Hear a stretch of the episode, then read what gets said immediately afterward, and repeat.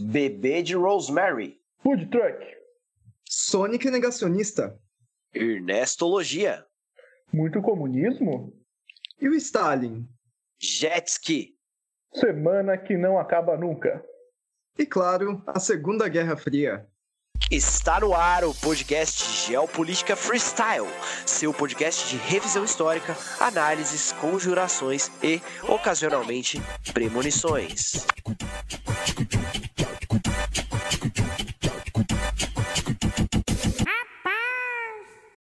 Eu sou Jacan François, seu apresentador e mediador de debates formado no Instituto Universal Brasileiro, e estou aqui com eles, o professor Rodrigo Guizot, intelectual do Instituto de Dermatologia Aplicada do Fabiola, Faculdade de Biologias Latino-Americana.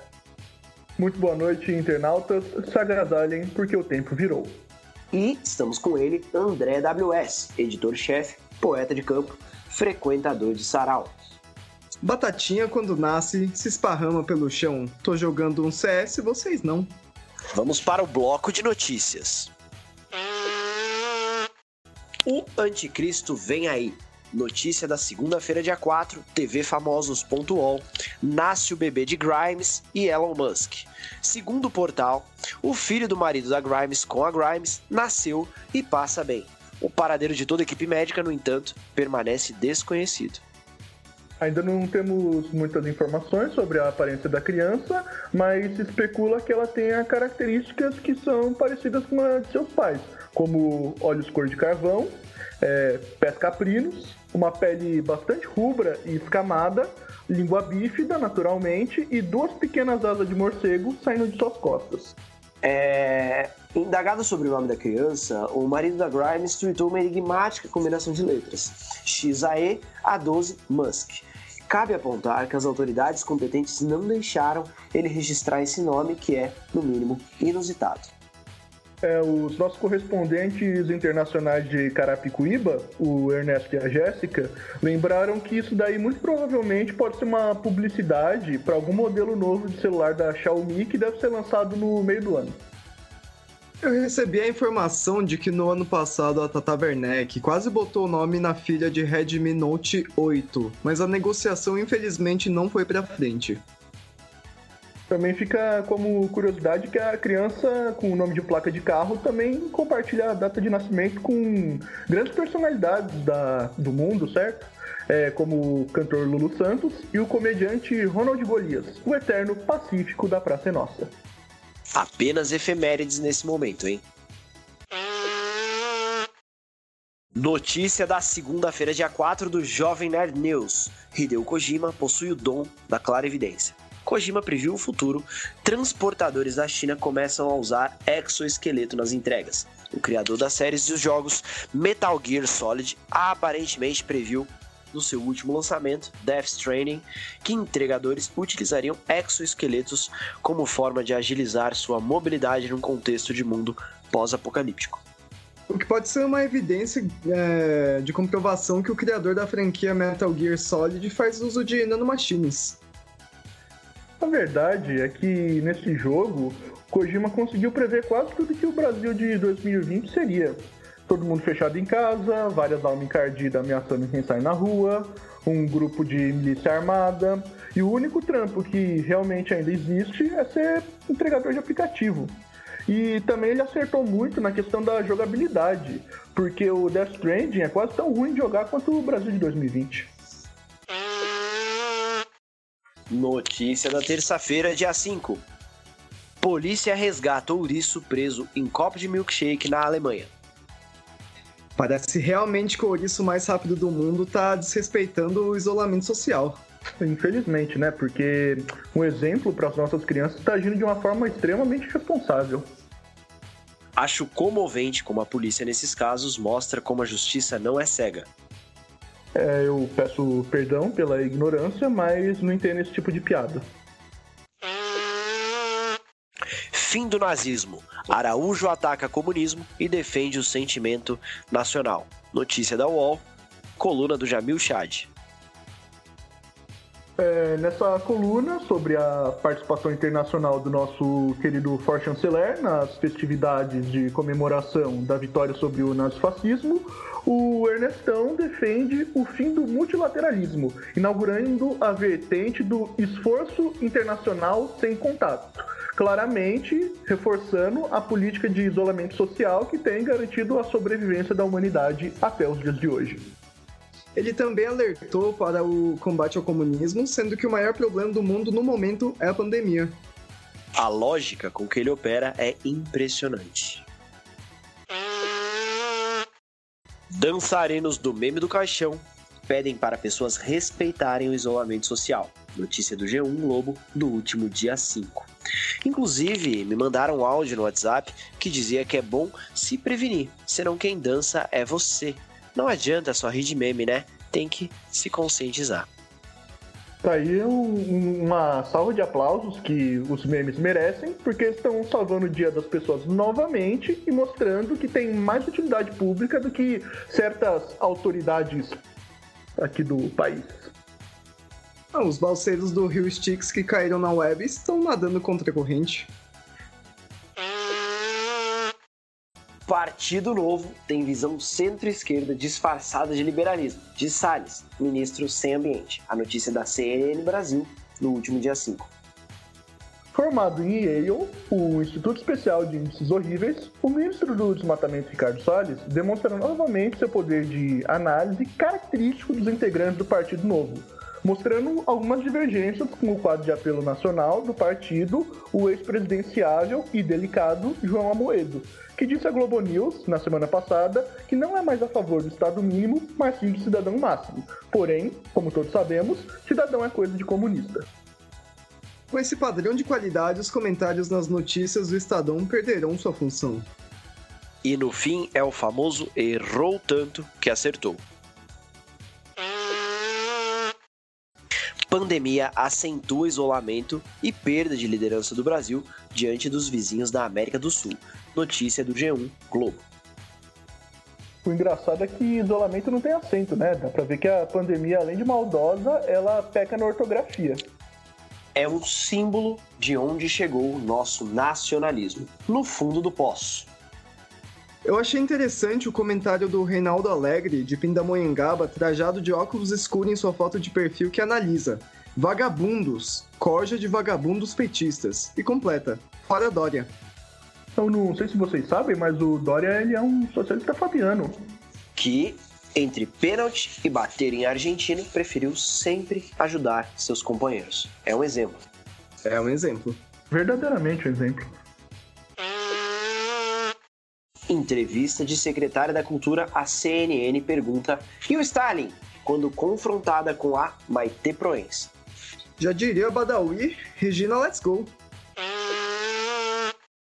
Idoso senil passeia de jet ski enquanto apoiadora, em um iate, filma e diz: Tamo fudido. Ai ai. Momento Segunda Guerra Fria. É, para os novos ouvintes que podem estar um pouco confusos, esse é um quadro que a gente tradicionalmente fala e que oscila ou entra em conjunto com o tão importante quadro Momento Terceira Guerra Mundial, que não necessariamente é a mesma coisa que o momento Segunda Guerra Fria, porque a segunda coisa nem sempre é a terceira coisa. Venezuela captura dois americanos por tentativa de invasão pelo mar para promover golpe. Notícia da RFI. Juan Guaidó na pandemia. Efeitos da ditadura ameaçam países vizinhos. A entrevista é da Veja. Essa semana recebemos outro claro sinal de que a Segunda Guerra Fria pode estar esquentando, já que, segundo notícias da RFI, uma vila de pescadores venezuelanos capturou dois mercenários norte-americanos que tentavam invadir o país e sequestrar o presidente Nicolás Maduro. Os estrangeiros foram rendidos e amarrados com linhas de pesca. Mais tarde, foi revelado que o arquiteto desse plano foi o democraticamente autodeclarado presidente venezuelano Juan Guaidó, que planejava sequestrar democraticamente o presidente em exercício, se utilizando de soldados mercenários democraticamente contratados via serviços democraticamente prestados por uma empresa democrática de segurança privada norte-americana. Depois da exposição factual, qual é a sua análise sobre a notícia, professor Guizot? Primeiro, eu gostaria de deixar expresso meu sentimento de repúdio ao governo do Brasil. Porque sempre assim, não adianta.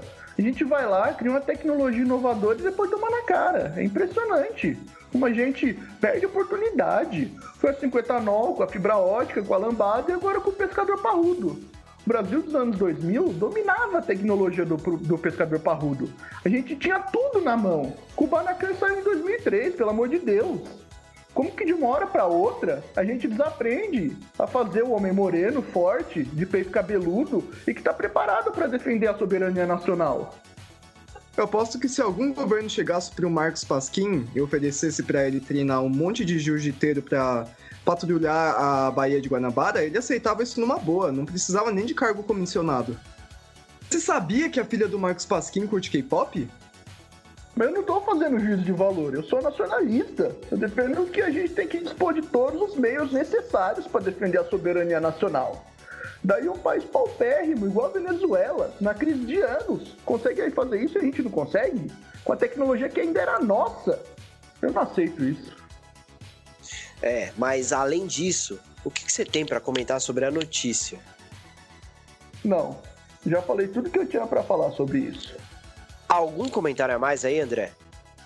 É, se tem alguma coisa de bom que dá pra gente extrair disso, é, é, que daqui a alguns anos a gente provavelmente vai poder ir ao cinema e assistir um puta filme de comédia estrelado pelo uh, Adam Sandler, Ben Stiller, o genérico, que vai se chamar Operação Venezuela e vai mostrar um grupo de mercenários trapalhões contratado para derrubar o governo de uma republiqueta tropical e se bobear, além de lucrar bilhões, eles ainda metem no final que venceram o bagulho.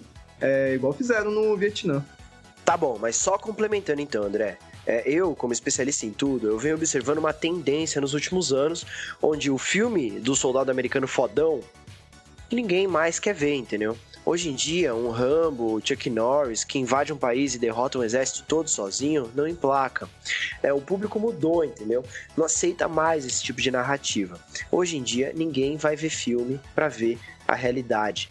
O povo agora só quer comédia, quer dar risada no cinema. Por isso, eu acredito que o que tem chance de vender é mostrar o norte-americano como uma caricatura, diferente da realidade, né? Um povo paranoico, ignorante, frustrado sexualmente, potencialmente racista e que é incapaz de vencer na mão um pescador venezuelano completamente distante né, da realidade. Realmente, não tem tempo ruim para Hollywood. Bom, é, comentando agora sobre a segunda notícia, é, que é uma entrevista do presidente democraticamente autodeclarado, Juan Guaidó, que inclusive, segundo a própria revista Veja, lembra muito o ex-presidente americano Barack Obama, tanto no gestual quanto no jeito de se vestir de falar. Ele de demonstra ser um conhecedor muito bom da teoria geopolítica freestyle. E sabe que numa discussão você pode utilizar o artifício de perguntar, mas a Venezuela, como super trunfo argumentativo. Então, já que estava impossibilitado de comentar e a Venezuela, porque o foco da entrevista toda que ele estava fazendo era justamente a Venezuela, o Guaidó ele demonstra uma agilidade mental invejável para sair dessa, dessa, dessa sinuca de bico na qual ele se encontrou. É, que ele tem a sinapse rápida, o professor Guizot. E ele fala prontamente o único argumento que acaba sendo mais poderoso do que o. e a Venezuela, que no caso é. E o PT? E o Lula? Se referindo ao ex-presidente brasileiro Lula e como ele contribuiu para o acirramento da situação no país bolivariano.